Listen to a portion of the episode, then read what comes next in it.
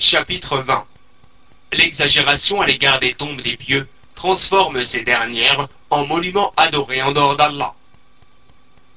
L'imam Malik a rapporté dans son Muwatta que le prophète alayhi a dit Ô oh Allah, fais que ma tombe ne soit pas un monument que l'on adore. La colère d'Allah s'est accrue contre ceux qui ont pris les tombes de leurs prophètes comme lieu de prière. Ibn Jarir rapporte selon sa propre chaîne de rapporteurs, d'après Sofiane, d'après Mansour, d'après Mujahid, qu'il a dit concernant la parole d'Allah Avez-vous vu les divinités Lat et Uzza Verset 19 de la Sourate L'Étoile? El-Lat était un homme qui broyait du souhait pour les pèlerins. Lorsqu'il mourut, les gens se recueillirent sur sa tombe. Abu Jawza rapporte aussi d'Ibn Abbas que El-Lat était un homme qui broyait du souhait pour les pèlerins. Note du traducteur le souhait est un aliment préparé à partir d'orge grillées, broyées, puis mélangé à la pâte de date. Fin de citation. Ibn al-Abbas, qu'Allah l'agré, a dit Le prophète sallallahu alayhi wa sallam a maudit les femmes qui visitent les tombes, ainsi que ceux qui prennent ces dernières comme lieu de prière et les ornes de lampes. Rapporté par les auteurs des Sunan. Les points à retenir Premièrement, l'explication du terme Awthan, monument sacré. Deuxièmement, l'explication de l'adoration. Troisièmement, le prophète alayhi wassalam, ne demande la protection d'Allah que contre une chose dont on redoute l'imminence. Quatrièmement, le prophète alayhi wassalam, a associé l'adoption des tombes comme lieu de prière à l'adoration des idoles. Cinquièmement, la mention faite de l'accroissement de la colère divine. Sixièmement, l'un des points les plus importants, savoir comment les gens adoraient Allah, qui était une des plus importantes idoles.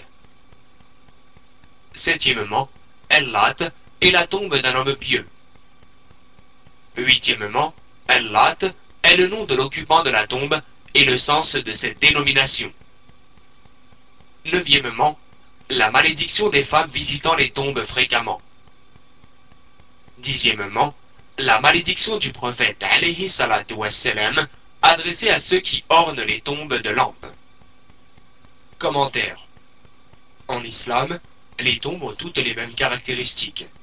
La loi islamique ne fait aucune distinction entre une tombe et une autre. Il n'existe d'ailleurs aucune preuve religieuse indiquant que la tombe d'une personne pieuse doit se distinguer de celle d'une autre. Les caractéristiques sont donc les mêmes, à savoir que la tombe est soit de forme convexe, soit carrée.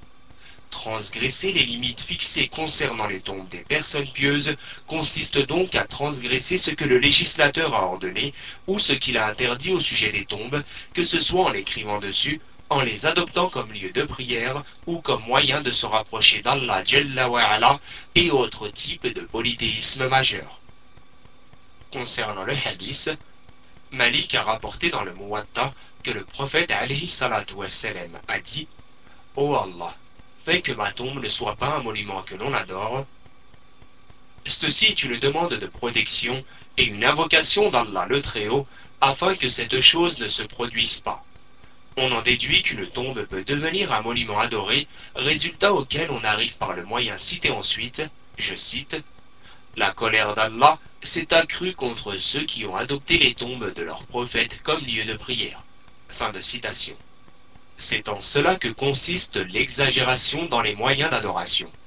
Dans ce hadith, le prophète wassalam, a donc cité le moyen utilisé et dans le même temps, il a dissuadé les gens d'en faire usage.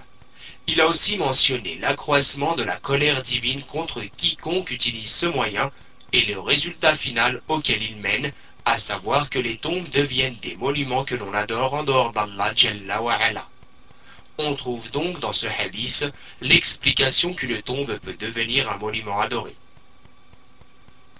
Sur le passage, je cite Ibn Jalil rapporte selon sa propre chaîne de rapporteurs, d'après Soufiane, d'après Mansour, d'après Mujahid, qu'il a dit concernant la parole d'Allah Avez-vous vu les divinités Lat et Uzza?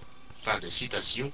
Ce qu'il convient de souligner ici est la parole de Mujahid, je cite, Lorsqu'il mourut, les gens se recueillirent sur sa tombe, fin de citation, du fait que cet homme leur était bénéfique car il broyait du souhait pour eux. La piété de cet homme les a donc poussés à exagérer dans l'amour de sa tombe. Le recueillement, Rukouf, signifie rester à côté de la tombe par vénération pour elle, en croyant que cela peut apporter de la bénédiction, une récompense et un bénéfice, et que cela peut repousser les maux. En outre, se recueillir auprès des tombes les transforme en monuments adorés. Sur le hadith, Ibn Abbas, qu'Allah a dit Le prophète a maudit nous avons déjà parlé du fait de prendre les tombes comme lieu de prière et nous en avons clarifié le statut religieux. L'interdiction d'orner les tombes avec des lampes trouve sa justification dans le fait qu'il s'agit d'un moyen de vénération de cette tombe et une forme d'exagération. Dans le passé, les gens y déposaient des lampes à huile. Aujourd'hui, de grands faisceaux lumineux y sont placés, indiquant que ce lieu est religieusement visité et fréquenté. Des ornements scintillants et des projecteurs puissants indiquent aux gens que cette tombe est vénérée. Ceux qui agissent de la sorte sont maudits de la bouche même du prophète alayhi. Il n'est donc pas permis de placer des lampes sur les tombes. C'est-à-dire Mohammed